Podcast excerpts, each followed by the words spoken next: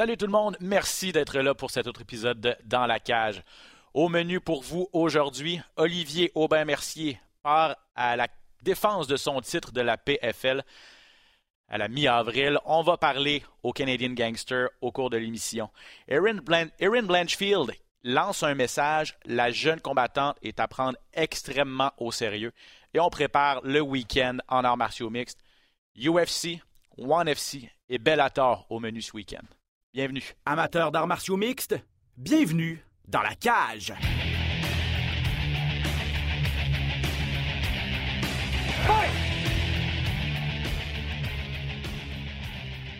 Vous savez que Johan Lennes est en compétition cette fin de semaine à l'Apex de Las Vegas. Un de ses coachs, c'est bien sûr le chum Pat Côté, qui ne pouvait pas se joindre à nous cette semaine. Bonne raison, mais comme d'habitude, le releveur Max Carabine qui est là. Comment ça va, Max? ça va super bien, Ben. J'ai saisi l'opportunité, j'ai vu la fenêtre, puis me voici, me voilà. Toujours là, au bon moment, toujours prêt à prendre la balle au bon, mon cher ami. Très heureux d'être avec toi. Je sais que tu as regardé euh, le week-end euh, dans Martial Mix la semaine passée, le gala sur nos ondes. Euh, je sais que tu as ce qui s'en vient cette fin de semaine aussi, que ce soit chez nous ou en Asie. Je le disais aussi, Max, on, attend l'appel de Olivier Aubin-Mercier. Donc, ce qu'on va faire, c'est qu'on va commencer à revenir sur le gala de la semaine passée. Puis aussitôt qu'Olivier est en ligne, on va aller lui parler, lui qui amorce sa préparation en vue de son retour dans la cage de PFL le 14 avril. Max, Erin Blanchfield, 23 ans seulement, elle vient d'envoyer tout un message à la division des poids, des poids mouches féminins de l'UFC. Quelle performance contre Jessica Andrade la semaine passée. Honnêtement, j'avais mes doutes. Je me disais c'est peut-être trop gros, trop tôt pour Erin Blanchfield. Et quelle performance elle nous a donné. Sa soumission au deuxième round était tout simplement spectaculaire. Oui, effectivement, un, instinct du tueur euh, du côté de, de l'américaine seulement 23 ans, tu l'as mentionné, elle peut potentiellement devenir la plus jeune championne de l'histoire des, femmes dans l'UFC. Euh, fait que c'est pas peu dire. C'est Rose Namajunas qui tient le, record à 25 ans et quelques jours. Fait qu'Aaron Blanchfield nous a prouvé en fin de semaine, en, défaisant Jessica Andrade, qu'elle était pour de vrai, qu'elle s'en va pour la ceinture. Euh, ça s'est passé, comme je le disais, euh, au deuxième round. Et Le premier round a été assez serré, en fait. C'est-à-dire que Andrade, on la connaît, c'est un petit pitbull, un tank. Elle attaquait, mais Blanchfield, honnêtement, son combat debout m'a impressionné. Elle a réussi à, placer quelques bons coups. Elle initiait souvent les attaques, se faisait toucher en contre-attaque, mais a réussi à, tout encaisser. Pas réussi à amener ça au sol au premier round. On sait que, bon, elle, c'est une prodige du jiu-jitsu brésilien. Mais son synchronisme au deuxième round a été bon. Elle a réussi à amener le combat au sol. Et là, à partir de ce moment-là, c'était terminé. Ça a pris quelques secondes seulement. Elle a réussi à prendre le dos et à passer l'étranglement à Jessica Andrade, qui n'est pas une piwi non plus en Jiu-Jitsu, Max. Euh, ça nous prouve à quel point c'est une arme qui peut être redoutable, le Jiu-Jitsu brésilien. Je, comprends que les gens aiment beaucoup les KO, je comprends que les gens aiment les, batailles debout, c'est peut-être plus spectaculaire, mais honnêtement, il n'y a pas grand-chose en arts martiaux mix encore à ce jour qui peut, euh, qui peut être aussi létal qu'un Jiu-Jitsu à point. Euh, bien exécuté, il n'y a pas beaucoup d'arts martiaux qui, réussissent à compétitionner avec le Jiu-Jitsu, c'est sûr. On se souviendra, Jessica Andrade a fait une des soumissions de l'année, l'année passée, sur Amanda Lemoche, un triangle de bras debout, quelque chose qu'on ne voit pas souvent. Fait que non, euh, écoute, elle n'en était pas à son premier rodéo. Euh, super croc en jambe de, Blanchfield pour amener la Brésilienne au sol. Elle a passé en position de contrôle sur le côté très facilement, très rapidement. Elle a pu sink in le, le choke assez facilement aussi. Donc, très belle victoire de Blanchfield. J'ai été aussi impressionné par son stand-up au premier round, comme tu l'as dit. C'était pas super propre, c'était un petit peu comme vraiment une bagarre de rue, si on veut. Elle nous a prouvé à nous, puis probablement à elle-même aussi, qu'elle a tout un menton, parce que dès les premières, les, premières secondes du premier round, elle a mangé toute une patate de Andrade, puis elle a su résister, même renvoyer l'appareil à la brésilienne. Fait que toute une performance de, de Blanchfield. Ouais, c'est ça, exactement. Puis elle disait qu'elle travaillait énormément son stand-up. Puis c'est ça, c'était une, des questions qu'on avait, c'est est-ce est-ce qu'elle va être capable d'encaisser ce qu'Andrade va lui envoyer, parce que c'est probablement la brésilienne, la combattante la plus puissante, ou en tout cas une des plus puissantes dans la, division de poids. Là, la question demeure cependant. Là, elle vient de faire un bon de géant dans les classements. Elle était dixième. Elle a volé le, spot à Jessica Andrade, troisième. Et là, elle a demandé un combat de championnat. Alexa Grasso contre Valentina Shevchenko, c'est dans deux semaines, le 4 mars à Las Vegas. Euh, qui défend pour la énième fois son titre. Personne n'est en mesure de s'approcher d'elle. Euh, est-ce que Erin Blanchfield, 23 ans, on se répète, peut donner du fil à retordre à la championne, selon toi, Max? Ouais, ben la championne devrait rester Valentina Shevchenko. J'adore Alexa Grasso, mais tout porte à croire que, que, la, que Kyrgyzstan va réussir à, comme donner une meilleure performance qu'elle l'a fait lors de son dernier combat parce que si c'était moi le juge, ben, je donnais la victoire à Santos puis Shevchenko perdait sa ceinture. Mm Valentina n'a pas le choix de revenir en force. Euh, je pense que Blanchfield peut donner du fil à retordre à une Valentina qu'on a vue face à Santos. Reste à voir si elle a su avoir des améliorations dans son jeu parce que c'est quand même une, une combattante qui, en a de, elle a du millage, Valentina, parce que est-ce qu'elle est encore capable de s'adapter et de changer son jeu, reste à voir. Mais il n'y a pas de doute que dans les dix prochaines années de la carrière à Blanchfield, elle va être en mesure de mettre la main sur la ceinture. Ben, oui, probablement. Probablement. Est-ce que ce sera en détrônant Valentina Shevchenko? Est-ce que ce sera parce que la championne va décider de quitter, euh, ben, soit perdre contre une autre combattante? C'est vrai. Elle a quand même un combat contre Grasso, c'est pas gagné d'avance. Euh, même si les preneurs au livre sont pas mal de son côté. Est-ce qu'elle va décider juste de retourner à 135 livres aussi pour aller devenir championne dans une deuxième catégorie? Bref, euh, beaucoup de questions à ce niveau-là. Euh, il y a quand même un danger, en tout cas à mon avis, de mettre Erin Blanchfield trop rapidement dans une situation de, championnat contre, une, contre la championne dominante qui est Valentina. Cependant, je pensais que c'était un petit peu dangereux de la mettre contre Andrade. Même contre Santos, on se disait, OK, c'est un, un un bon, un gros bond au niveau de la compétition pour Blanchfield. Elle a peut-être passé au travers de Molly McCann, mais là, de là, lui donner une, aspirante, une fille qui est en combat de championnat dernièrement. Finalement, Santos n'a pas pu combattre. Et c'est Andrade qui a levé la main. Et je me disais, OK, c'est encore plus dangereux finalement, euh, Andrade que Santos.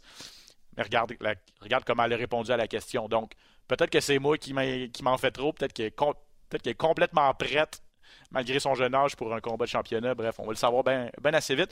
Puis pour Jessica Andrade, ben, c'est sûr que ça fait mal. Euh, elle, a perdu, elle a perdu sa position. Elle s'est fait doubler par Blanchfield dans les classements. Mais la bonne nouvelle pour, euh, pour Jessica, Max, c'est que elle, elle peut retourner à 115 livres et, et, obtenir relativement rapidement un combat de championnat dans cette catégorie de poids-là, malgré la défaite dans la fin de semaine. Hein. Ouais, on l'a vu dans la cage, là. Franchement, je trouvais Blanchfield vraiment plus imposante physiquement que Jessica Andrade. Oui, tu l'as mentionné, c'est vraiment un camion, la brésilienne, puis est capable de passer au travers de pas mal n'importe qui, même s'ils ont une tête de plus qu'elle. Mais je pense que c'est vraiment une 115 livres. Euh, un rematch contre Wiley Jang, je serais pas contre parce que la première fois, ça avait pas super bien été pour, pour Andrade. Je pense qu'elle peut donner plus de fil à retordre à la championne chinoise. Fait que non, je vois vraiment un move euh, de retour chez les 115 livres pour Andrade. À suivre, donc. Je pense que c'est ce qu'elle a indiqué de toute façon euh, dans, dans, son entrevue d'après-combat, qu'elle allait retourner à 115. Euh, bon, les autres combats de la carte, c'était, bon, on va se le dire, pas très, euh, en tout cas sur papier, pas très enlevant. Il y a eu des bons combats, par contre. Un mot sur la victoire de Zach Panga contre Jordan Wright. On a placé ces deux gars-là en, finale, en demi-finale plutôt. J'ai pas trop compris pourquoi, mais là, d'après moi, c'est terminé pour, Wright. Quatrième défaite de suite. Puis Panga, lui, c'était un finaliste de, de Tough, de Ultimate Fighter, qui est allé chercher sa première victoire à l'UFC. Donc, euh, félicitations. Puis une victoire dominante en plus euh, de son côté. En tout cas, je sais pas comme qu'est-ce que t'en as pensé, mais oui, bravo à Zach Panga qui a réussi à contrôler et à placer les bons coups de coude, mais on dirait que Wright se laissait un peu faire. Il n'a pas donné beaucoup de fil à retordre, j'ai trouvé, à, son adversaire. Non, pas du tout. Jordan Wright, c'est vraiment le gars qui va rentrer dans la première minute puis qui va tout lancer dans son arsenal. Puis s'il réussit pas à finir son adversaire, ben il va vraiment, il va vraiment se plier à ce que son adversaire lui offre. Puis il n'aura pas le choix de, comme d'embarquer dans le jeu de son adversaire. Euh, Pauga avait perdu son premier combat en finale de The Ultimate Fighter. C'était chez les poids lourds face au frère à, Mohamed Ousmane. Là, ben, il est descendu chez les 205 livres. Je pense que c'est vraiment un bon move pour lui. Pour un combat super excitant, mais il fallait qu'il aille chercher la victoire. Puis il a quand même réussi à contrôler Jordan Wright, qui est un gros bonhomme, envoyer des bons coups de coude dans le clinch. Avec une belle victoire overall pour, euh, pour le vétéran de Tough. Ouais, c'est ça. Il avait affronté Mohamed Ousmane, qui est le frère de Kamaru. Dans le fond, euh, Mohamed est, chez les lourds. Euh, un mot sur Martin Prachnio contre William Knight. Ceux qui nous ont regardés samedi ont entendu pas de côté euh, chercher sans arrêt des qualificatifs pour décrire la performance de William Knight, qui s'est juste pas présenté, en fait, qui, qui, a juste été gelé d'un bout à l'autre du combat. C'était complètement fou. Dans son coin, en plus, entre les rangs, on était comme Qu'est-ce que tu fais là? Il lançait rien. Il lançait rien. Dans son coin, c'est ça. On essayait de le brasser entre le 2 et le 3 notamment. Euh, donc, William Knight, c'est une défaite pour lui, mais Pracnio a lancé 63 coups de pied dans les jambes de Knight. C'est une mauvaise soirée au bureau pour Knight, mais 63 coups de pied dans les jambes, je pense que ça explique aussi pourquoi l'Américain était aussi hésitant. Bref, le background de karaté de Martin Pracnio et ses coups de pied, c'était violent.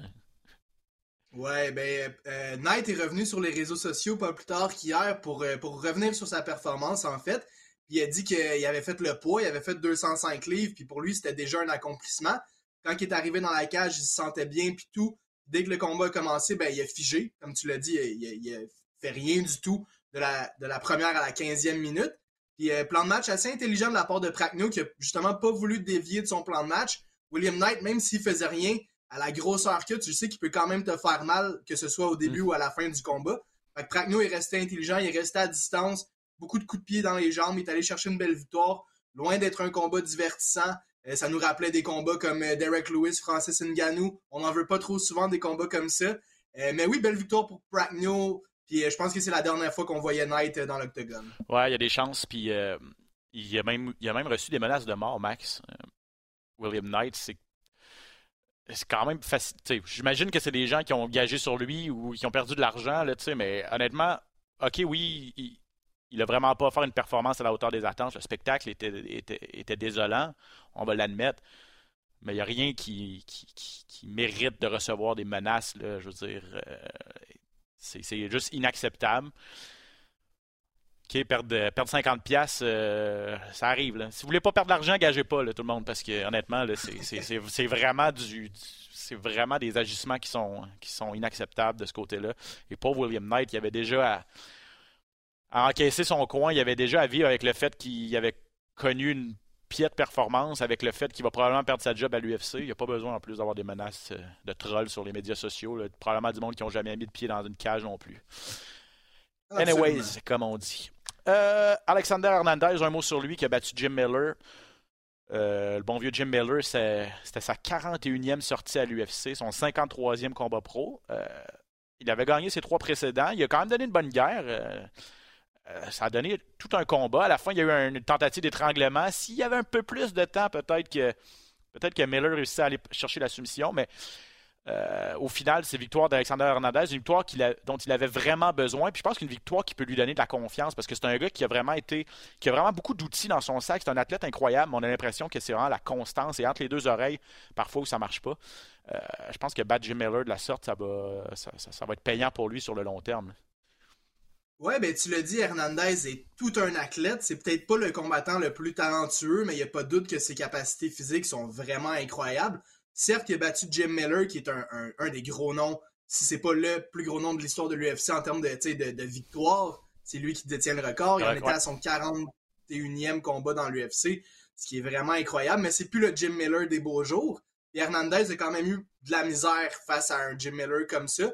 Fait qu'il faut se poser des questions. Euh, c'était un retour à 155 pour Hernandez. Il a mentionné, malgré vraiment comme toutes sortes d'aventures qui se sont passées euh, lors de sa première coupe de poids à 145, qu'il veut retourner chez les poids plumes. Euh, je pense que c'est un combattant talentueux, mais qui ne pourra pas vraiment percer le top 15, que ce soit chez les 145 ou les 155. Non, il croyait vraiment au début de sa carrière quand il a passé un gros KO à Benil Dariush. Il a battu Olivier Aubin-Mercier aussi en début de carrière. on voyait en lui vraiment un futur potentiel champion. Peut-être pas un futur champion, mais un gars qui pouvait vraiment faire du bruit à 155 et, rejoindre l'élite. Et finalement, ben, sa carrière a pris une autre trajectoire et là, va tenter de continuer à 145 livres. Je ne sais pas si c'est la bonne décision. Quand il, s'est battu contre Billy Quarantillo avant les fêtes à 145 livres et ça avait l'air pénible pour lui faire la coupe de poids. À suivre donc. Euh, puis juste un mot sur euh, Mayra Bueno Silva. Elle, est allée chercher une quatrième victoire de suite à la 135 livres chez les dames. Grosse soumission de Lena Landsberg, une belle clé de genou, on voit pas ça souvent, beau, euh, belle soumission. Et Lena Landsberg a annoncé qu'à 40 ans, elle, c'était la fin. C'était sa quatrième défaite de suite aussi, je pense. je pense que c'est la bonne décision pour la combattante suédoise là, après une très belle carrière quand même, une, une OG de la scène des arts martiaux mix féminins. Lena Landsberg terminée à la retraite pour elle. Cette fin de semaine. Tout à fait. Ouais, vas-y, vas-y. Même si, euh, même s'il était classé devant Bueno Silva, euh, on voyait que les deux étaient vraiment à des années d'écart en termes de, capacité de combat. Bueno Silva, toujours excitant dans la cage, puis c'est bien pour les 135 livres féminines parce qu'ils ont bien besoin de combattantes comme elle. Euh, fait que très curieux de voir la suite pour Bueno Silva. Ben, c'est ça. Puis elle a dit un peu en entrevue, elle a dit, elle dit Moi, j'ai les finishes, en fait. Je suis spectaculaire. J'ai des. Elle s'est même comparée au Charles Oliveira. Elle, elle a même dit Je suis le Charles Oliveira féminin. Elle dit Moi, quand je gagne, c'est avant la fin. Et c'est vrai, j'ai pas ces statistiques, mais la très, très grande majorité de ses victoires, c'est avant la limite. Donc, tu as raison que chez les dames, euh, ça peut être payant. Ça, ça va lui permettre, en fait, d'aller chercher d'autres gros combats.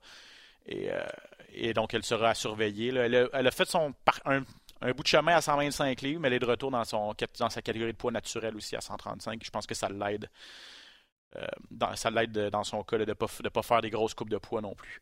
Cette fin de semaine, on est de retour du côté de l'Apex euh, pour un autre gala de l'UFC. Max, ça va être diffusé encore une fois sur nos ondes euh, samedi soir. Pas de côté va être à Las Vegas, donc je vais être en compagnie de Valérie Letourneau pour, pour décrire les combats. On va parler de la finale et en passant, euh, je regarde souvent mon téléphone, mais j'attends des nouvelles du bon euh, Olivier Aubin-Mercier. Donc, il, m'a dit qu'il oh, il est prêt en plus. Merci Joachim, très bon. On va, avant de parler de l'UFC dans la fin de semaine, ça tombe bien, on va aller faire une petite entrevue avec Olivier, voir comment, comment ça se passe pour lui. Olivier Aubin-Mercier dans sa voiture. Comment vas-tu, mon cher ami? Yo, ça va? Toi? Ça C'est ça que ça fait, euh, me demander de faire une entrevue, genre 12 heures avant 12 heures avant puis que j'ai un entraînement, j'oublie puis euh, je suis en retard. non, mais l'entraînement c'est une bonne raison. Si tu m'avais dit que tu étais parti luncher avec ta blonde, je t'aurais dit là. Je me serais senti un petit peu délaissé. Ben écoute, je pense que ça aurait été une meilleure raison d'aller luncher avec ma blonde pour être honnête là. OK, je vais te l'admettre aussi, c'est raison.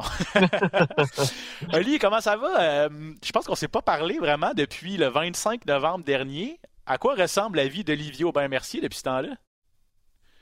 Ben, c'est pas mal la même chose, là. Euh, pas grand chose qui a changé, tu sais, j'étais en vacances, j'ai, eu le temps de faire des, euh, des petits voyages. Je reviens du Mexique dernièrement, là, puis euh, j'étais allé essayer les tout inclus. Puis c'est vraiment hot parce que mon démographique est vraiment dans les tout inclus. OK. T'étais, t'étais dans la bonne tranche d'âge? Euh, ben, écoute, dans, la bonne gang. C'était ma gang, là. Ah, c'est bon. Hey, by the way, c'est le bon moment de dire que bonne fête. Un petit peu en avance. 34 ouais, t'as raison, c'est dans deux jours. Ben ouais, ben ouais j'avais oublié. 34 ans, tout le monde, la, la, démographie des, des tout inclus selon Olivier Aubin-Mercier, mi-trentaine. On est rendu là. Ouais, c'était tellement drôle, là. Genre, je me faisais vraiment reconnaître à fond dans les tout inclus au Mexique, là. Très bon. Ça paraît ça paraît que tu reviens du Mexique, t'es bronzé, là, ça n'a pas de bon sens. ouais, man. Imagine avant, tu sais. J'étais genre transparent. Euh, à quoi ressemblaient les vacances? Ça fait du bien, j'imagine, parce que tu l'avais mentionné aussi en entrevue que une saison de la PFL, quand on se rend jusqu'au bout, en plus, c'est rough. C'est difficile. Quatre guerres que tu as livrées en 2022. Donc, le repos, le repos était bien mérité. Est-ce que est-ce que tu sens un petit peu que la, perception qu'ont les gens d'Olivier Aubin-Mercier a changé? Je t'ai jamais vu faire autant de médias aussi dans les derniers mois. Puis tu fais reconnaître au Mexique en plus. Ben, je pense que c'est sûr qu'il y a eu euh, deux, trois semaines que je me faisais vraiment, ben pas, je dirais pas de déranger, mais reconnaître beaucoup, là. Euh, je pense que aussi la raison de ça, c'est tout le monde en parle. Je pense qu'il y a plus de monde qui m'a vu à tout le monde en parle que qu'à mon combat. Mais euh, c'est sûr que je me suis fait reconnaître beaucoup. J'ai fait beaucoup de médias. Euh, mais tu sais, je vais être honnête avec toi, euh, depuis deux mois, soit j'accepte pas vraiment les entrevues ou j'ai fait pas ou j'ai moins de demandes. Là. fait que j'ai pris ça relax pour les deux mois. Tu sais, pas. J'aime ça faire des entrevues, mais j'ai l'impression que ça prend beaucoup de temps dans ma, dans ma journée. Puis des fois que c'est, mm. c'est un petit peu une corvée. Quand je suis rendu dans l'entrevue, ça, ça me dérange moins. Mais si j'ai le choix entre faire une entrevue ou passer du temps avec ma famille, souvent je vais prendre je, je, je, choisir ma famille ou ma blonde, tu sais. Euh, fait que je pense que c'est c'était plus ça là, les deux dernières semaines. J'étais conscient que euh, les peut-être le mois après mon combat, il fallait que, que je pousse un petit peu là. Mais là, depuis, euh, depuis quelques mois, c'est super tranquille, puis j'aime beaucoup ça. Ben, en tout cas, puis, on s'en était déjà parlé aussi. Je sais que c'est, c'est pas ta chose préférée. Donc, j'apprécie encore plus le fait que tu que acceptes de, de, te joindre à nous euh, aujourd'hui, Olivier. Puis je voulais pas te déranger le 25 fois non plus avant ton combat. Euh, parce qu'on veut vraiment mettre la table pour la saison 2023 de la PFL. Tu as quand même un titre à défendre. Et là, ton premier combat est annoncé 14 avril, Oli, contre Shane Burgos en finale euh, du gala PFL. Ça a été quoi ta réaction initiale quand tu as su que tu allais affronter probablement le plus, le plus le nouveau venu le plus connu, là, en fait, ou le plus gros nom là, qui joint à la PFL, à tout le monde dans ta, ta, catégorie de poids, dès ta, première sortie? Euh, ben, je vais être avec toi. J'étais quand même excité euh, les premières journées, mais quand même parti assez vite. Je pensais vraiment que j'aurais trouvé, j'allais, trouver une motivation dans ce match-up-là, puis dans le, main event, mais j'ai pas encore trouvé la motivation, mais tu sais, ça va arriver, j'imagine, avec le temps. Euh, mais c'est ça. J'ai pour de vrai, ça m'a. Je pense que le monde pense que je suis vraiment content, mais je, suis vraiment indifférent pour être honnête. Vas-y, Max.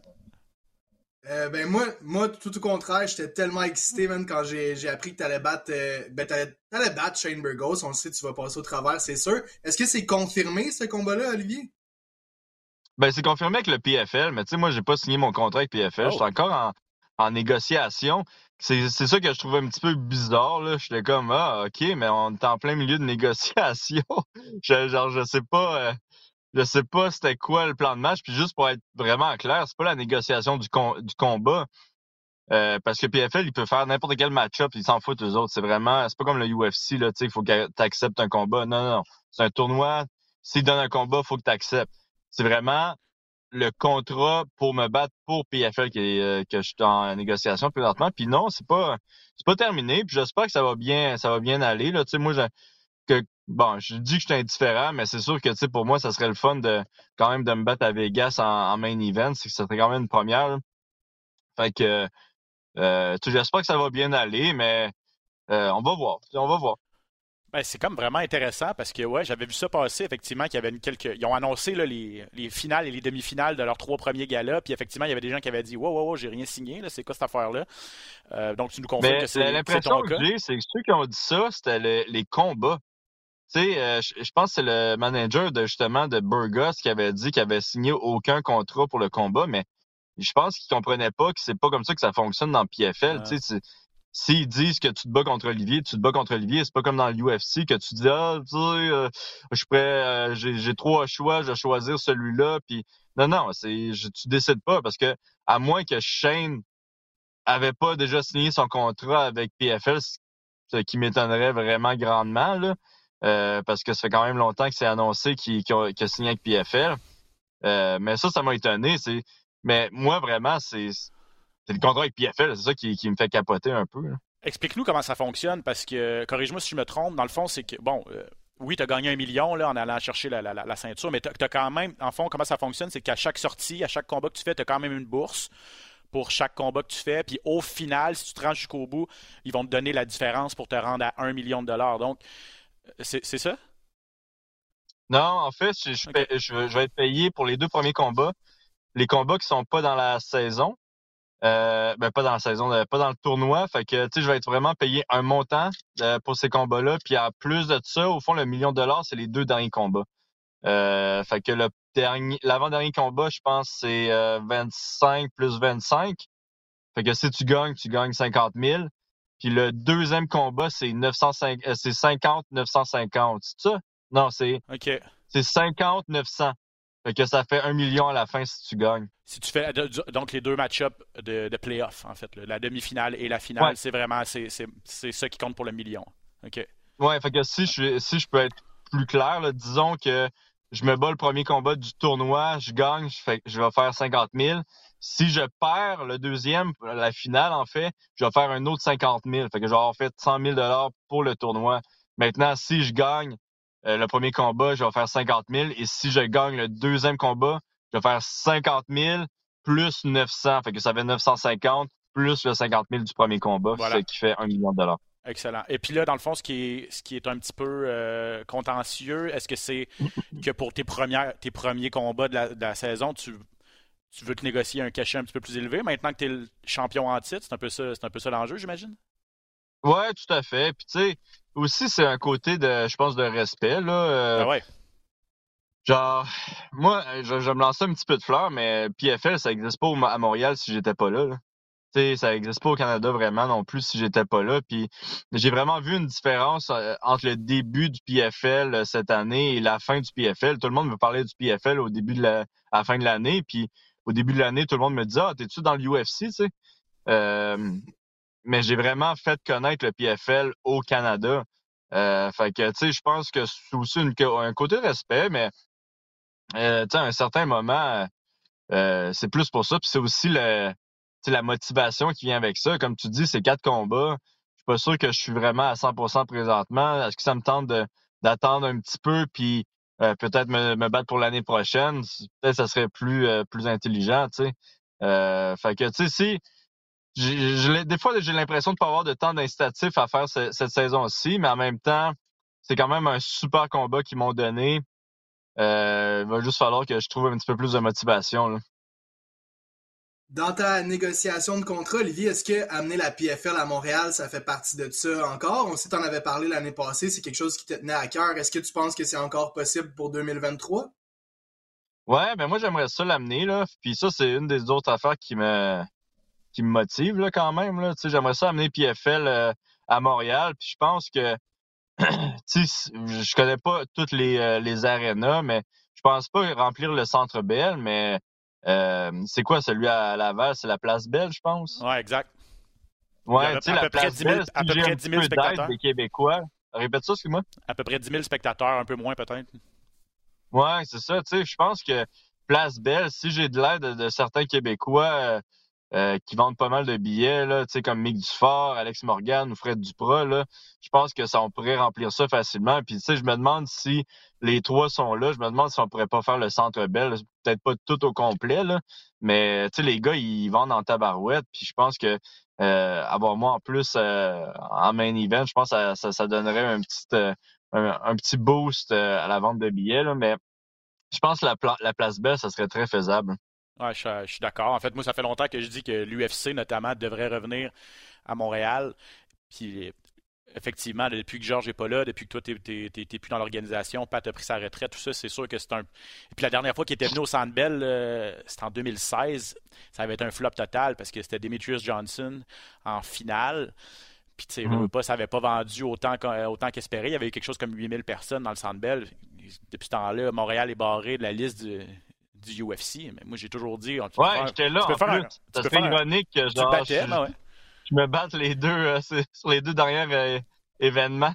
Ben, moi, ça fait longtemps que je dis à la place belle, 8000 personnes. Tu sais, des Fight Night là, où il y a ça, là, tu peux remplir ça facilement, 8-9 000 personnes. Bref, je pense que c'est une, une, excellente idée euh, de ton côté. Là, c'est un peu. là, je, je, veux juste comprendre. Le combat contre Burgos, mettons que ça se fait. Là. Euh, c'est-tu un combat de saison régulière? C'est ton premier combat ou, ou pas? Ouais, c'est le premier combat de la saison régulière, en fait. Voilà, ok, c'est ça. Donc, ça fait le début de la, saison. Euh, puis, euh, tu sais, comme l'année prochaine, je pense que ça finirait en début décembre ou fin novembre, je m'en souviens plus exactement. Là. comme l'année passée, mais ça serait un, un, sprint de huit mois à peu près. Là. C'est ça, OK, OK.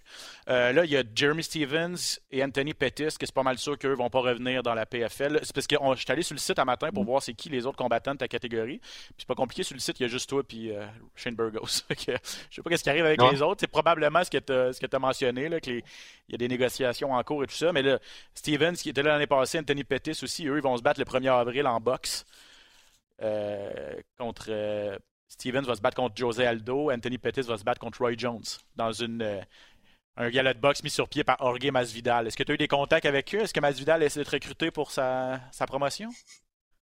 Non. Je pense que présentement, ils savent que c'est pas possible, là. mais tu sais, comme moi, mon, euh, mon contrat avec PFL, là, euh, euh, je peux pas m'en aller comme ça. Là. C'est pas comme Pétis ou, ou. Euh, que ben, probablement qu'ils sont pas fait re-signer, là, pour être honnête, ou si c'est fini leur contrat, les autres sont pas champions, mais moi, si mon contrat est fini puis si je suis champion, j'ai pas le droit d'aller me battre ailleurs. Ah, Fait que voilà. c'est un petit peu euh, différent. Fait que non, puis tu- anyway, ça, ça, ça m'intéresse. Tu sais, j'ai accompli euh, qu'est-ce que j'avais à accomplir. Là. Je me suis épanoui dans mon sport, puis je suis vraiment heureux présentement euh, de qu'est-ce que j'ai fait dans le sport. Fait que, tu sais, qu'est-ce qui va arriver cette année, c'est un petit extra. c'est- Mais moi, d'aller me battre en boxe contre Roy Jones ou euh, contre Jake Paul, c'est pas. C'est pas des affaires qui. Ben, Jake Paul, ça serait quand même drôle. Jake Paul, ça serait drôle. Donneriez un bon show là, euh, avant, en tout cas, là, dans la promotion. Ouais, c'est ça. Mais tu sais, c'est pas. Euh... Faudrait vraiment qu'il y ait quelque chose de spécial, tu sais. je- Parce que sinon, me battre pour Masvidal, genre, dans une affaire de boxe, là. Moi, j'ai j'ai jamais compris les, les combattants de MMA qui allaient se battre en boxe. J'ai jamais compris ça, tu sais. Au plus, moins, ils perdent tout ou à peu près. faites un plus. middle ground, genre, faites un combat de kickboxing, je sais pas, là. Francis Ngannou Ça, serait Fury, ça va être... intéressant. Tu sais, imagine, je me bats contre Pascal. Pourquoi je me battrais? Tu sais, Pascal s'est battu contre, euh, comment il s'appelle, euh, euh, Bossé. Genre, pourquoi c'était en boxe? Faites un combat de, faites un combat de, de kickboxing, quelque chose de même, là. Genre, voir Ah. que vous avez fait un combat de boxe, là. Genre, Ah, en tout cas, moi, si je me battais contre Pascal, je ferais quelque chose de, plus un kickboxing, là, que, que de la boxe, là. Je veux dire, il a fait ça toute sa vie. Moi, je fais ça trois fois par semaine, genre. Non, non, je suis entièrement d'accord avec toi. là. C'est, complètement farfelu. Puis il y a de l'argent à faire en boxe. En fait, c'est pour ça. C'est que les gros galas de boxe, les vraies grosses vedettes de boxe, c'est des millions de dollars. Là. C'est, c'est, Ouais, ça qui est drôle, tu vois, c'est vraiment l'argent, tu sais, tout est mené par l'argent. Oui. Tu sais, tu vois les combattants euh, masculins de, de MMA aller en boxe, puis tu vois les combattantes euh, féminines de boxe aller en MMA. Tu sais, c'est, c'est quand vrai. même drôle. Ouais, ouais, t'as raison. Bonne observation. Max, as-tu une autre question avant qu'on laisse partir notre ami Olivier? Ouais, ben on l'a dit, euh, tu t'es fait reconnaître au Mexique, t'es allé là, tout le monde en parle. Depuis que t'es champion, euh, il y a plus de monde qui te reconnaissent. Est-ce qu'il y a quelqu'un en particulier qui t'a félicité ou qui t'a reconnu puis que ça t'a fait un petit quelque chose ou que tu trouvais ça spécial? Un, texto bizarre? Y a-t-il quelqu'un qui, est venu te féliciter puis que tu t'attendais pas trop à ça? Toi, Max, c'est toi. Non, mais pour, de vrai, tu sais, quand le monde me, me reconnaît, je pense que je suis quand même sympathique puis un petit peu, euh, un petit peu taquin, là.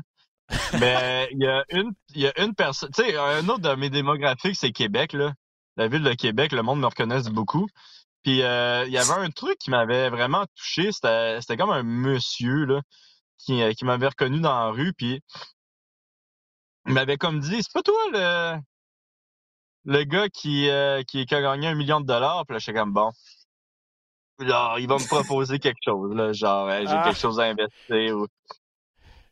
Finalement, il me dit, tu sais, je t'ai vu, à tout le monde en parle, puis mon fils euh, qui est à l'hôpital euh, te suit, euh, puis il est en phase terminale pour euh, une maladie, puis il me dit, tu sais, genre, quand t'as gagné puis t'as dit Québec is back tabarnak, il répète cette question, euh, cette, cette phrase-là tous les jours maintenant depuis que c'est arrivé, tu sais. Puis ça, ça m'avait tellement touché, tu sais, parce que des fois tu te demandes, tu sais, pourquoi on fait ça. Genre, tu sais, c'est, on est des showmen, là, c'est genre, on est inutile. Pour la société, on est inutile. Puis vous aussi, vous l'êtes inutile, by the way. Mais tu sais, on est tous, tout qu'est-ce que le show business, on est tellement inutile, mais pour une raison quelconque, on nous vénère, tu sais. Puis, genre, de trouver une espèce, une certaine utilité à qu'est-ce que j'ai accompli, genre, ça m'a vraiment touché. Puis, tu sais, j'ai, euh, parlé un petit peu à ce, à ce jeune-là, puis euh, là, je pense qu'il reprend un petit peu du mieux, là. Je, je- pour être honnête, j'ai pas euh, 100%, euh, je sais pas exactement qu'est-ce qui se passe avec lui, mais, tu le gars, il m'a contacté, puis on s'est parlé un petit peu, puis ça m'a tellement touché que le, tu le père, il me reconnaisse, puis qu'il, qu'il vienne me dire, euh, euh, ouais, euh, tu sais, il- depuis que t'as dit Québec is back tabarnak, il répète ça, puis en plus, son nom, c'était Olivier. Puis, euh, Euh, là, tu sais, je lui avais fait un petit, un petit vidéo euh, pour lui dire Yes, tabarnak, tu vas être capable, tu vas pouvoir dire I'm back, tabarnak. Puis, tu sais, ça m'avait full touché, ce, cette petite rencontre-là. je pense que c'est. Euh, tu sais, de toutes les personnes que j'ai rencontrées, c'est probablement, probablement celui qui m'a vraiment le plus touché. Puis, tu sais, c'était beau. J'ai eu la larme à l'œil, pour être honnête. Là. Ben, c'est une vraiment belle histoire. Ouais, ouais, exact. Vraiment belle histoire. Puis, t'as raison, on fait, on n'apporte pas grand-chose à la société, en tout cas dans nos jobs, mais toi au moins. Puis, mais je te confirme que nous, on nous vénère pas. Toi, oui. Avec raison. Mais non, ben, je sais pas, bro, man. Tu sais, je parle souvent à Max, là, puis il arrête pas de me dire Hey Ben, il est vraiment bon, hein. J'aimerais ça, euh, j'aspire à devenir comme lui, puis Ben, c'est pour, ça que je le prends mon... pour ça que je le prends sous mon aile. C'est pour ça que je l'invite au ben podcast comme co-animateur. C'est ça. euh, Oli, merci énormément. On a déjà pris trop de ton temps. Je sais que tu es occupé. Je te souhaite bonne chance. Je te souhaite de trouver la motivation. Je suis sûr que tu vas la trouver. Je suis sûr que Richard et Mick, ils vont te pousser de toute façon dans le gym pour que, que tu la trouves, ta motivation pour aller battre Burgos le 14 avril. Ouais, mais tu sais, au moins, la, bonne nouvelle, c'est que j'ai vraiment du fun encore à m'entraîner. Euh, tu sais, j'ai vraiment du plaisir. Je te dirais que c'est plus la condition physique que, que, des fois faire regarder la, le Airdyne, là, je suis comme ah, OK, let's go, là, on n'a pas le choix. Là. Mais euh, tu sais, les, entraînements avec les amis là, puis les partenaires, c'est toujours euh, c'est toujours un plaisir de, de s'entraîner avec eux autres. Puis tu sais, je pense que vraiment, même quand je vais prendre ma retraite, je vais continuer à m'entraîner avec les gars, puisque ça me ça m'amène tellement de bonheur là, dans ma vie que je pense que ça va jamais partir. Bon, ben, Les gars sont tellement gentils en plus. Là. Tu sais, c'est tellement. Il y a, y a, y a... C'est c'est pas malin, tu sais, c'est tout le monde essaie de, de se faire grandir dans ça. C'est vraiment c'est vraiment beau là, notre notre équipe présentement. Puis on a hâte de voir ça. On va en voir à l'œuvre, en tout cas, là aussi, le 11 mars. Là, Samouraï, euh, Mick Dufort va être là, Fred Duprat aussi. Fait que. Euh, sûr que, que Mick Dufort va être là? Je sais pas, c'est ce qu'on. Non, c'est pas fait? OK. Il va être dans les estrades peut-être, mais il se battra pas, non. Qu'est-ce qui se passe, Max? Dis-nous ça. Là. Toi, t'es plus euh, plugué que moi là-dessus. Là. ben, je pense que c'est hey, faudrait, faudrait demander à Samouraï, là, c'est quoi qui se passe avec Samouraï, là? C'est quoi, là? Lui aussi, il demande trop cher, c'est quoi? Là? Je sais pas. ben là, je suis pas dans le secret des dieux non plus, là, mais je sais que euh, Mick, il, il, se battra pas sur la carte du 11 mars. Pourquoi, Ali? Tu le ouais, sais, mais toi? pourtant, Samouraï, il arrêtait pas de vendre des billets avec sa face. C'est quoi cette affaire-là? C'était pas signé? Oui. Je, je suis pas, dans, je suis pas dans la police. OK, OK, je vais aller poser les vraies questions. Moi. Vous allez voir, on vous donne un update la semaine prochaine là-dessus. On va aller au fond des moi, choses. Tu fais un patrie d'eux autres mêmes, c'est ça que tu me dis? moi, j'arrête de parler, là. C'est ça, va pas là, hey, va pas Max, là. C'est quoi? T'es-tu... Euh... T'as-tu un conflit d'intérêt quelconque ou... OK, on arrête, là, on arrête ça tout de suite. non, mais j'espère que ça va bien aller pour de vrai, parce que présentement, tu sais, Samouraï, c'est pas mal la seule, euh, la seule plateforme que les jeunes ont, là. Fait que. Euh, mais c'est ça, je pense que Fred va se battre. Puis, à mon souvenir, je suis pas sûr que c'est encore le cas, là, mais je pense qu'Alex Morgan aussi bon, il va se battre. C'est ce qui était, c'est ce qui Ouais, était ça, prévu officiel. Bon. Ouais. Fait que non, je fais juste troller un petit peu Samouraï parce qu'ils ont pas mis euh, Mick Dufort. Euh, OK, fait, Donc, tu, donc tu nous confirmes que c'est la décision de Samouraï et non pas celle de Mick Dufort. Ouais, je sais pas ça, par exemple. Je sais que, ouais, c'est ça. C'est bon, on, va, on, on- on aura l'occasion d'en reparler. De toute façon, ça a le temps de changer. là, C'est dans, dans trois semaines. là. Donc, euh, voilà. Oli, Ah ouais. merci énormément, mon cher ami. Je te souhaite, euh, ben, comme je te dis, bonne chance pour ton combat du 14 avril. On va peut-être s'en reparler. Puis, by the way, ça va être encore présenté euh, sur les ondes de RDS cette saison de, de PFL. Donc, euh, très hâte de décrire tes combats aussi. Ça va-tu être en live cette fois-ci ou ça va être genre trois semaines plus tard? Je donne tout, là. Je donne tout. J'ai pas beaucoup d'impact ici, là, dans Baptiste, mais tout ce que j'ai, je le mets pour qu'on fasse ça live. Ok, c'est bon. Ta- mais ta finale, ta finale, je sais pas, c'est les boss de, Samo- de, de- de- de PFL qui mettent ça en pay-per-view puis qui nous l'empêchent de le diffuser. C'est pas qu'on voulait pas, là. Fait que ça, celle-là, c'est pas de notre faute. Ouais, ben je pense que même le, le pay-per-view euh, fonctionnait pas très bien au Québec, à ce que j'ai compris. Là. Je sais pas Je comment. sais pas si. Moi, je l'avais. Ouais, je je je parce que j'ai la chance de travailler mais- dans une salle de sport, là, mais je sais pas comment ils ont Ouais. fait pour, euh, pour se commander ça, effectivement, du monde. Non, c'est ça, le monde me disait que je voulais payer, puis on dirait qu'il voulait que je, que je voulait pas que je paye. C'est ça, il forçait le streaming illégal. Anyway, Ça, ouais. OK, on a un choix à finir. Ciao, mon gars. Ok, ciao. Bonne fête, Ali! Bye. Ah, quel homme sympathique. Et là, quand il parlait, ça m'a fait penser quand il parlait de. Il dit J'étais un peu taquin avec les gens. Je suis pas, je suis pas sûr que c'est tout le monde qui comprend son humour. Moi, il me fait, moi, il me fait mourir de rire, mais il est quand même un peu pince sans rire. Il y a peut-être des gens qui font comme Qui est ce drôle de numéro? Un personnage unique. Puis, on va, on, on va pas parler de. On va arrêter de parler de samouraï, euh, Max. Faut pas, te, faut pas te mettre dans le trouble encore plus que, qu'on l'est déjà. Aïe, aïe, aïe. Ryan Span contre Nikita Krylov cette fin de semaine à l'UFC. Euh, on va passer ça vite, là, parce que euh, Ryan Span, deux victoires de suite, les deux avant la limite. A battu Dominique Reyes et Yann Couté là-bas à ses deux dernières sorties. Ça lui a euh, permis de percer le top 10 des 205 livres. Il a trois victoires à ses quatre derniers. Donc, connaît probablement les meilleurs moments de sa carrière. Et Nikita Krylov, lui aussi, deux victoires de suite. Mais quatre victoires, quatre défaites à ses huit derniers combats. Il est sixième, Krylov. Ryan Span est huitième. Span, Max, j'ai vraiment l'impression que c'est un gars qui aurait tous les outils pour réussir. Un athlète incroyable. Euh, je pense qu'il manque. Pardon, il manque un petit peu de sérieux et je pense que ça lui a fait mal à quelques moments dans sa carrière. Est-ce que tu penses qu'il a finalement trouvé le sérieux nécessaire pour se dire, OK, je peux faire une run là, puis viser un championnat potentiellement? Ben, je pense qu'avec sa dernière victoire par KO sur Dominique Reyes, oui, tout à fait, il vient de se placer quand même assez haut chez les 205 livres. On le sait, c'est une division qui est très ouverte. Et puis il mentionnait d'ailleurs qu'il s'entraînait vraiment pas sérieusement jusqu'à son dernier combat. On a vu ce que ça a donné. Fait que ouais, moi, je suis prêt à, le croire puis à penser qu'il qu'il peut faire un bout de chemin euh, dans le top 10 des 205 livres. Euh, Sa dernière défaite, c'était contre Anthony Smith. Ça, c'est sa dernière. C'est la deuxième fois, sauf erreur, qu'il fait une finale, un 5 rounds. La dernière fois, c'est ça, c'était contre Smith, puis il s'était fait passer un, étranglement arrière au premier round. Donc, va vouloir peut-être racheter. Ça a pris un certain temps avant qu'on le remette en finale d'un gala, peut-être à cause de ça. Euh, Krylov, c'en est un dangereux, ça aussi, le 27 de ses 29 victoires avant la limite, un gars complet, presque autant de soumissions que de KO. Mais lui aussi, même, quand il perd, il a quelques défaites à sa fiche, c'est rare que ça va à la limite. Donc, euh, on est en droit de s'attendre à un, du- un duel qui pourrait se terminer avant, le- avant les, la fin du cinquième round, Max? Ouais, ben je pense que la force des deux gars, c'est le kickboxing, puis c'est des gars qui frappent fort, 205 livres, fait qu'on sait jamais, on l'a vu la, la semaine passée, les combats euh, qui sont allés jusqu'à la fin, on pensait qu'ils allaient jamais se rendre jusque-là, fait que tout est possible, mais oui, je m'attends à un très bon combat de kickboxing, voire un finish au premier ou au deuxième round. Excellent. Donc, c'est la finale Ryan Span contre Nikita Krylov.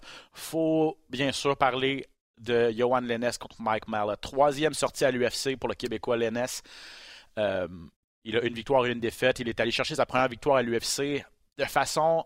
Ça a été ardu. Euh, il a fallu qu'il puise dans ses ressources pour battre euh, Darian Weeks à sa dernière sortie. Mais je pense qu'en tout cas, si je me fie à ce que Pat Côté me disait, c'est quelque chose qui va faire du bien une pression tu sais, que tu t'enlèves en allant chercher ta première victoire officielle dans la grande organisation. Donc là, peut bâtir là-dessus vraiment. Euh, il a déjà aussi une victoire à l'UFC. Il a battu Mickey Gall en avril dernier. Donc malgré une grosse victoire contre Mickey Gall, KO au premier round, euh, ça a pris 10 mois avant qu'on le replace euh, sur une carte de l'UFC. C'est contre les Ness. Dommage, deux Canadiens quand même, deux gars qui se connaissent, qui se sont déjà entraînés ensemble. Mais bon, il n'y a pas d'amis euh, dans l'octogone. À quel genre de duel tu t'attends de ces deux gars-là, Max? Quelque chose d'explosif, c'est sûr, parce que c'est deux combattants qui sont très très bons, euh, qui sont explosifs. Fait que euh, ce sera pas un combat ennuyant, il y a vraiment un potentiel de combat de la soirée euh, par rapport à ça ici. Cependant, tu l'as mentionné, c'est deux chums, c'est le temps un petit peu particulier de voir deux combattants qui se connaissent, qui vont s'affronter. Je me souviens, j'étais là lors de Ortega, Yair Rodriguez, ça s'est pas conclu de la meilleure des façons. Fait que j'ai bien hâte de voir ça, mais je m'attends à beaucoup de feux d'artifice. Mike Mellott, un des meilleurs strikers probablement de l'UFC, il était longtemps coach de stand-up au Team Alpha Male. Même s'il en est seulement son deuxième combat dans l'UFC, beaucoup d'expérience du côté de Mike Mellott. On sait un petit peu à quoi s'attendre parce qu'il il est assez avancé dans le game des arts martiaux mixtes. Contrairement à Johan Lennes qui est encore tout jeune dans le sport, qui continue de s'améliorer de combat en combat. Fait que je m'attends beaucoup de feux d'artifice, mais sinon difficile de prévoir ce qui va se passer. Je sais pas. euh, je sais pas si le cardio peut être une clé du combat. Malott, euh, toutes ses victoires ont été acquises au premier round.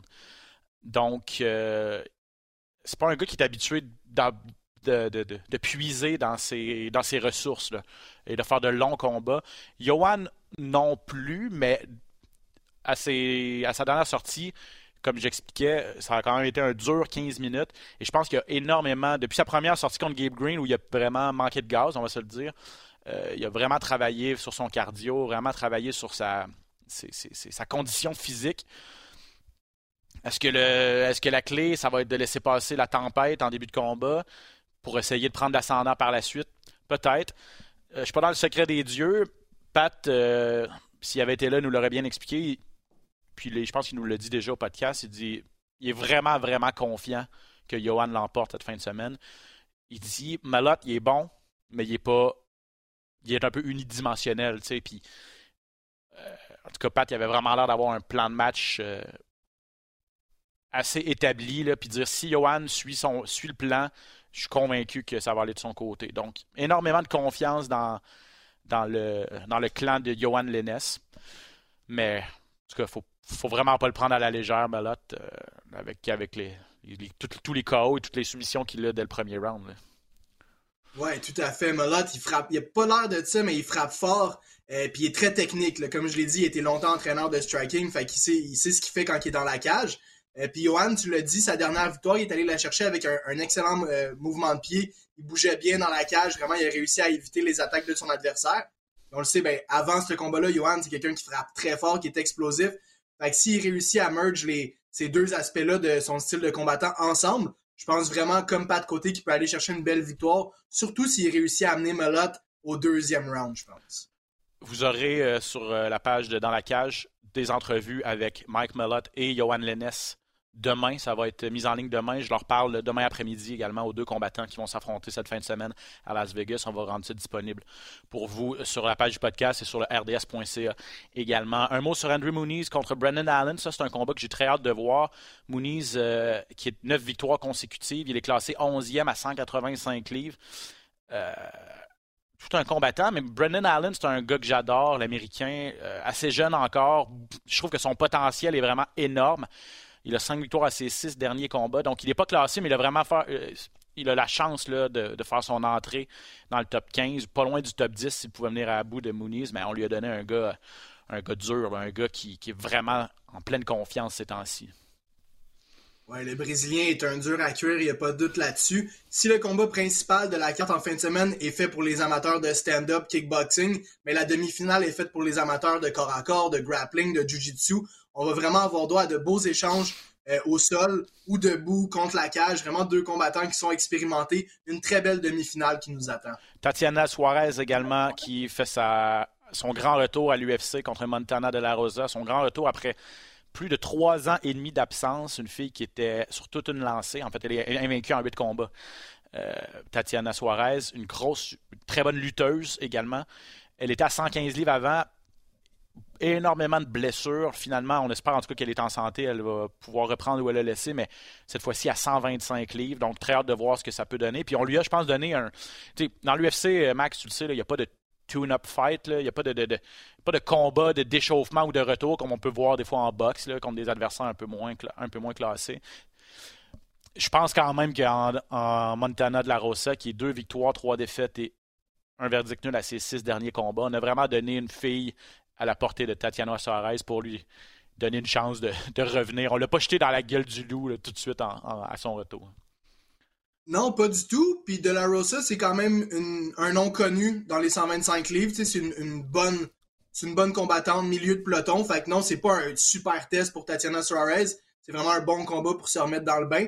Son premier combat à 125 livres, euh, quand il était chez les 115 livres, c'était vraiment un monstre. Là. On se souviendra de sa victoire face à Carla Esparza tu l'as dit, énormément blessée. Je pense même qu'elle a eu, une maladie, voire le, cancer qu'elle a dû vaincre pendant son, euh, pendant son repos, si on veut, Tatiana Suarez, qui est de retour en fin de semaine. Bien ben content de la voir, bien excité euh, de voir le retour de. C'est une, euh, une cubaine d'origine, je crois, ah, c'est une américaine. Ouais, je pourrais pas dire. Mais Tatiana Suarez, c'était un gros nom back then, fait que j'ai hâte de voir si elle est encore, si elle est encore aussi bonne qu'elle l'était. Exact. Bref, c'est cette fin de semaine sur les ondes de RDS avec euh, Valérie Letourneau à l'analyse et je serai à la description de ces combats. OK, Max, euh, on va prendre deux minutes euh, pour parler de One FC cette fin de semaine. Je sais que tu es un gros fan. Deux ceintures en jeu. En arts martiaux mix, il y a une ceinture, la ceinture des 135 livres. Euh, l'ancien du UFC John Lineker qui affronte Fabricio Andrade. Il y a un petit historique entre ces deux gars-là. En plus, euh, la ceinture est vacante. Lineker est l'ancien champion, puis le Brésilien Andrade tente d'aller, la rechercher. Ouais, exact. Ça va être le rematch. Puis euh, Lineker était champion, sauf qu'il a perdu sa ceinture sur la, sur la balance, un peu comme Charles Oliveira l'avait fait. puis Fabricio Andrade a vraiment tout donné lors de leur premier combat. Il a dominé euh, son compatriote brésilien. Mais c'est un coup de pied, ben, un coup de genou à la mauvaise place qui a mis un terme au combat, ce qui a fait en sorte que ça a été un, no contest. Pas de doute que Andrade est tout un client pour l'ancien de l'UFC, John Lineker. Il y a un championnat de Muay Thai également à 145 livres. Est-ce que tu sais si les cartes sont disponibles euh, chez nous? Est-ce que c'est tout disponible sur Amazon Prime, même celle-là? Oui, celle-là va être. Elles ne sont pas tous disponibles sur Amazon Prime. Euh, vendredi matin, pratiquement tous les vendredis matins, vous pouvez voir du Muay Thai de One Championship gratuitement sur YouTube. Cependant, cette carte-là va être vendredi soir, euh, disponible sur Prime Video, comme tu l'as mentionné. Puis oui, très bon combat de Muay Thai en demi-finale. Il y a aussi la jeune Danielle Kelly qui va faire un combat de grappling, qui est vraiment une des meilleures grapplers en Jiu-Jitsu sur la planète. Fait que trois combats à surveiller euh, vendredi soir chez One. Excellent. Donc, vendredi soir, euh, la carte, je ne suis pas sûr de l'heure. Effectivement, ça se passe à Thaïlande, si je ne m'abuse, mais voilà pour, euh, ces cartes disponibles chez nous. Puis un mot aussi sur euh, Bellator. Je veux vous en parler très, très, très rapidement parce que cette fin de semaine, c'est samedi en journée. Bellator 291 à Dublin, en Irlande. Et c'est parce que c'est le grand retour de Yaroslav Amosov, Max, champion mi-moyen de l'organisation. Le gars est 26-0. Le gars, c'est un Ukrainien s'est pas battu en presque deux ans parce qu'il était retourné chez lui durant la guerre euh, combattre l'invasion russe. Donc, euh, il était dans l'armée au front. Finalement, dans la il est retourné dans sa région natale, sa ville natale. On a réussi du côté de l'armée ukrainienne à libérer cette zone-là de l'envahisseur russe. Là, c'est un peu plus tranquille dans cette zone-là. Finalement, fait son retour chez, à Bellator après presque deux ans euh, contre Logan Storley. Un gars qui est 14 victoires, une défaite.